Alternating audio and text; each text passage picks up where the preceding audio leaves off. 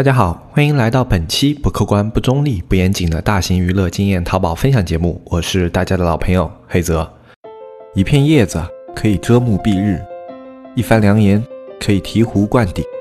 我们在前方披荆斩棘，希望后来者一帆风顺，共享商业智慧，共享创业成功。欢迎收听本期纸木淘宝内训。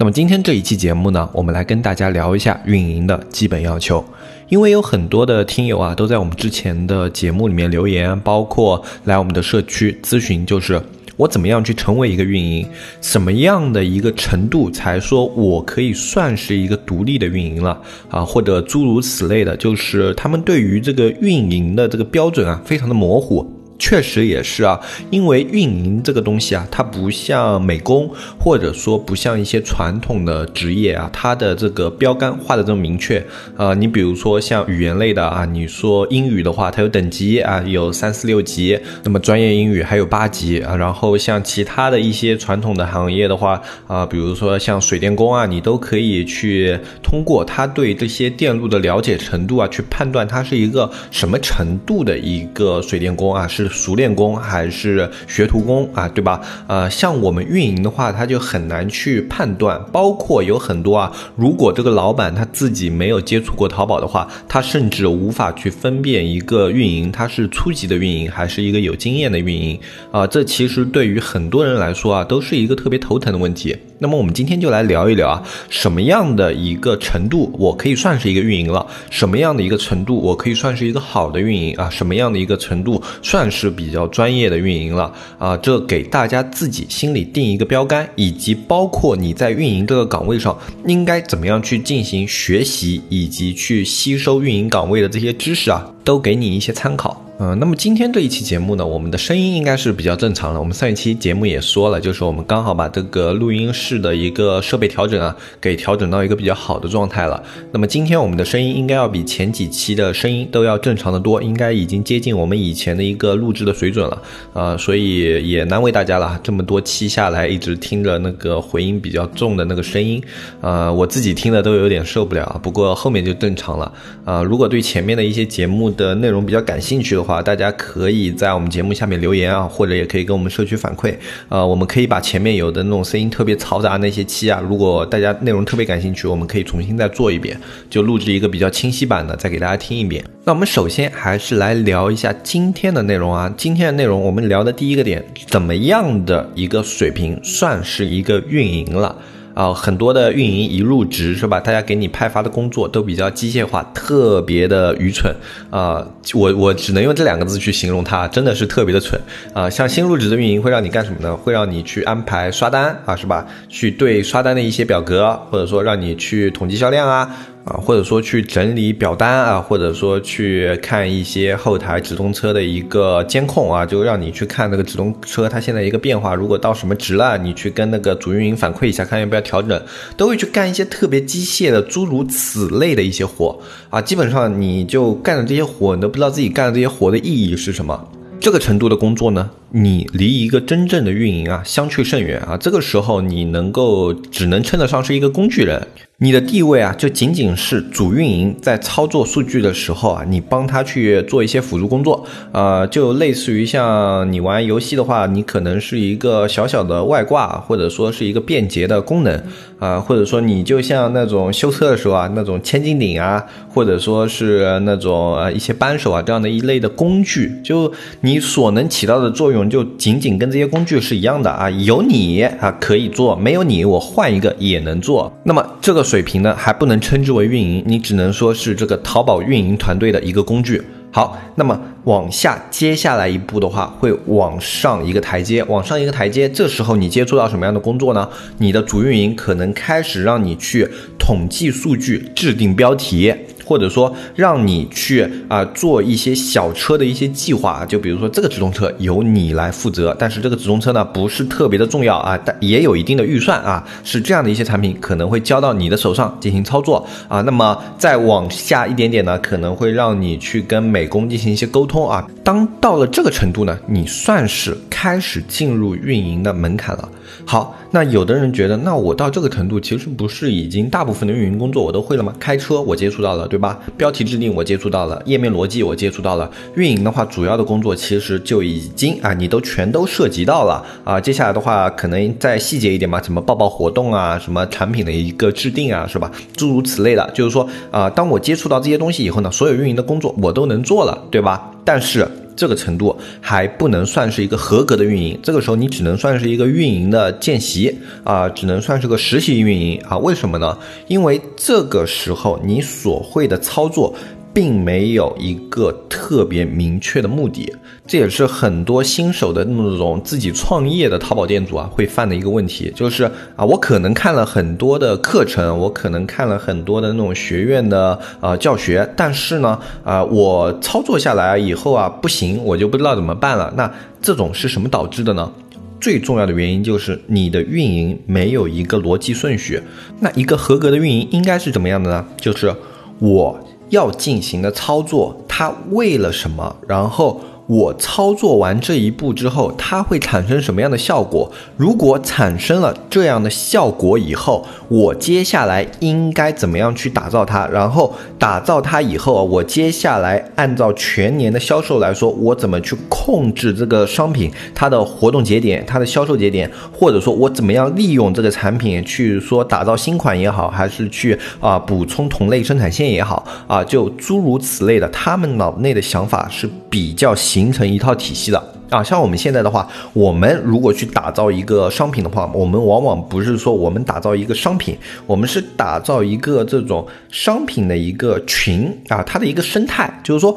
我其中这一批商品里面啊，我哪一个会。把它放在一个主要地位，如果它不行的话，接下来的话，哎，我去打造另外一个。那么打造完以后，它可能会带来流量，带来流量了以后呢，啊，我们怎么样去让它把这一批商品里面的那种比较相似的款给带动起来啊？脑子里面是要有这样的一个逻辑规划的啊，就好像我们去做标题的制定，标题的制定最大的作用是什么呢？是不是我的标题制定好了以后，可以更好的获取到一些。关键词的展现，那获取这些关键词的展现最大的目的是不是流量？那很多人都说啊，那我也知道啊，啊，做标题的目的就是为了免费流量，哎，但是很多新手的运营他们在做标题的时候会特别的机械化、模式化，去按照一些特定的公式，比如说我去做这个流量公式，或者说我去做这个呃，就是大数据里面的一些筛查啊，就是说我通过一个这种呃关键词的表格去通过它的点击率指数展现这些数据啊，通。通过某一些这种学院提供的公式去进行筛选，筛选完以后选出自己要的那些词，然后去给它哎组合去排列，然后就形成了自己的标题，对吧？看上去没有问题，但是你这种。操作的思路呢，虽然也是为了流量，但是并不是那么明确。其实有的老的运营啊，他们在制定标题的时候，他们甚至不需要去排查那些数据啊，或者说现在最热那些指指数词，他们可以把自己脑内那些匹配的词直接跟这个商品划上等号，而且很多情况下要比那些你用所谓的公式啊，以以及一些这种啊所谓的学院的方法筛选出来的标题的词更。加的管用，为什么呢？因为它能够发现这个商品跟其他商品之间的一些不同点，然后把这些不同点作为比较亮点的一些标题词加入到这款商品里面，这些效果是公式很难很难做到的。这是基于你对于这个商品的理解，以及你对于现在搜索环境的一个理解啊。这并不是说我去学一个公式、学一套方法就可以学来的东西，这是你在运营过程中日积月累沉淀下来的东西。不仅仅是我刚刚举的例子，很多的淘宝操作都是需要有这个逻辑顺序，你才能够顺畅的进行下去，包括你才能够找到问题在哪里。像我开直通车，我这个直通车为了拉销量，为了转化，为了去提升流量，为了提升店铺等级。企业种种之类的，我要有一个明确的目的，我再去做这件事情。这样子你在做这件事的时候，你才能够知道你目前这个状态是有没有问题的。像我们有的一些运营的话，他会觉得啊，我要开一个车，那只要它数据好看就行了。数据好看的车其实是比较好做出来的啊，这并不是我在吹牛，就是如果你硬要一个车，它仅仅只是数据好，比如说我想要点击率高啊，我想要它流量比较大啊，或者说我想要它那个 ROI 这个值看上去比较好看，你如果目的只是这些的话，那么它都是啊，你就针对这一个方向去做，那它都是比较容易实现的。嗯，我这也不算在吹牛，就直通车你硬想做一个数据的话是可以做出来的。但是单纯为了做数据的直通车是没有意义的。直通车它最主要的目的，还是为了去实现你在店铺发展中的某种目的，这才是直通车它最主要的目的，而不是说，哎，我直通车只要做到跟哪个学院的数据一样，或者说我达到跟哪一个啊那这个车比较近似的一个数据，那它就合格了。呃，直通车的合格标准并不是这个，而是他有没有完成你想要他完成的那一件事情，这才是直通车是否合格了啊。当然，这个思路也不用特别的定时，就像你的店铺可能在啊某个发展阶段啊，特别像早期啊这个店铺发展的时候，你会有多个目标，这个时候你的选择就比较多。就比如说我同时开了三个车，本来想要去拉流量的车呢，转化还行；本来想要做转化的车呢，流量还行。那你就可以换着思路把两个继续去往下推进啊，而不用像后期的话，后期对于很多店铺来说，就是你的目标要特别明确，因为有的时候啊你在转化足够的情况下。你可能想要更多流量啊，那么这个时候如果开出了一个转化车的话，流量没有明显的提升，那它的作用其实就不是特别大了，还会浪费你一部分的一些个资源啊。所以在后期的话，直通车是要有取舍，那么前期的话就可以稍微贪心一点，就只要它数据某方面表现好，那就可以留下来啊。这就是呃所谓的一个逻辑上的一个转化换。那么去衡量自己是否现在已经能够独立运营的一个标准呢，实际上也是自自己的运营操作的逻辑思维是否已经形成了？哎，这并不是说你在脑子里过一遍，就是说，哎，你听完这段话以后，自己想了一下，就某种一个逻辑顺序，哎，你觉得在脑内走通了，你就可以了，并不是这样。你要在实际的操作中去印证自己的逻辑是否可以顺畅的进行下去。就比如说，嗯，我在操作一个直通车，对吧？那么我想要这个直通车拉起来销量，那么，啊，我在操作的过程中，那么可能不会一帆风顺啊，这个直通车销量表现不行，或者说这个直通车没有拉。进来流量，那这个时候你。能否有能力去把这个直通车往你想要的方向去进行调整？然后如果调整不了的话，你能否啊去做一个新的计划去顶替原来车的位置？或者说你能否做出其他的一些调整啊，去让这个直通车发挥它应有的作用？哎，就你在自己脑内先生成逻辑，那么顺着这条逻辑去操作，在操作的过程中遇到问题能否解决问题？能够解决问题。并且啊，能让逻辑线顺畅的继续走下去的话，那么这种时候你才算是哎真正的成为了一个较为熟练的运营。那么真正的那种特别熟练的运营的话，呃，他们的逻辑线的话就会特别的有自信，因为他们对于产品啊，以及对你这个店铺的状况啊，都已经了解的特别深刻了。那这种情况下的话，那么他们去操作的时候啊，他们会有一种像老手一般的，就是熟能生巧一般的感觉，就很多东西啊。相比于一些熟练运营来说，他们有一种更加嗯直接的感觉，就这个感觉可以让他们节省很多的时间，也可以让他们少走很多的弯路啊。虽然有的时候这种感觉并不准，但是在感觉不准的时候，他们也能及时的针对这些感觉做出调整，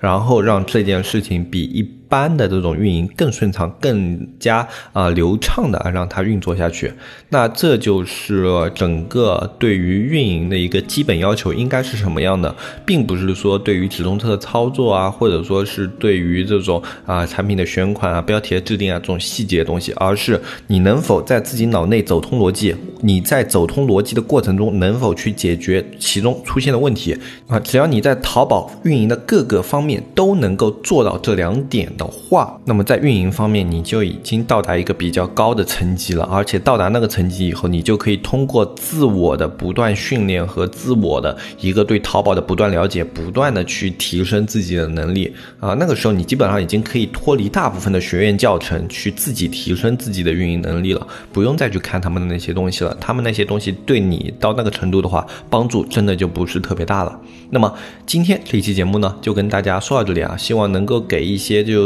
在运营路上啊，对自己呃没有办法判定，或者说呃对自己所处的位置还比较迷茫的一些刚刚入职的小伙伴，能够给到一些帮助。呃，如果大家想要去学习一些淘宝比较细节上的一些操作的话，可以加入我们的社区。我们社区的加入方式是微信搜索“纸木电商”的拼音啊，搜索“纸木电商”的拼音，在我们详情页里面也有，然后去添加我们的客服小安啊，小安会。给你去介绍我们社区的一些情况，以及告诉你如何加入啊。具体的呢在我们详情页里面也有描述，大家可以去看一下。那么今天这期节目就说到这里，我是黑泽，我们下期节目再见，拜拜拜拜拜。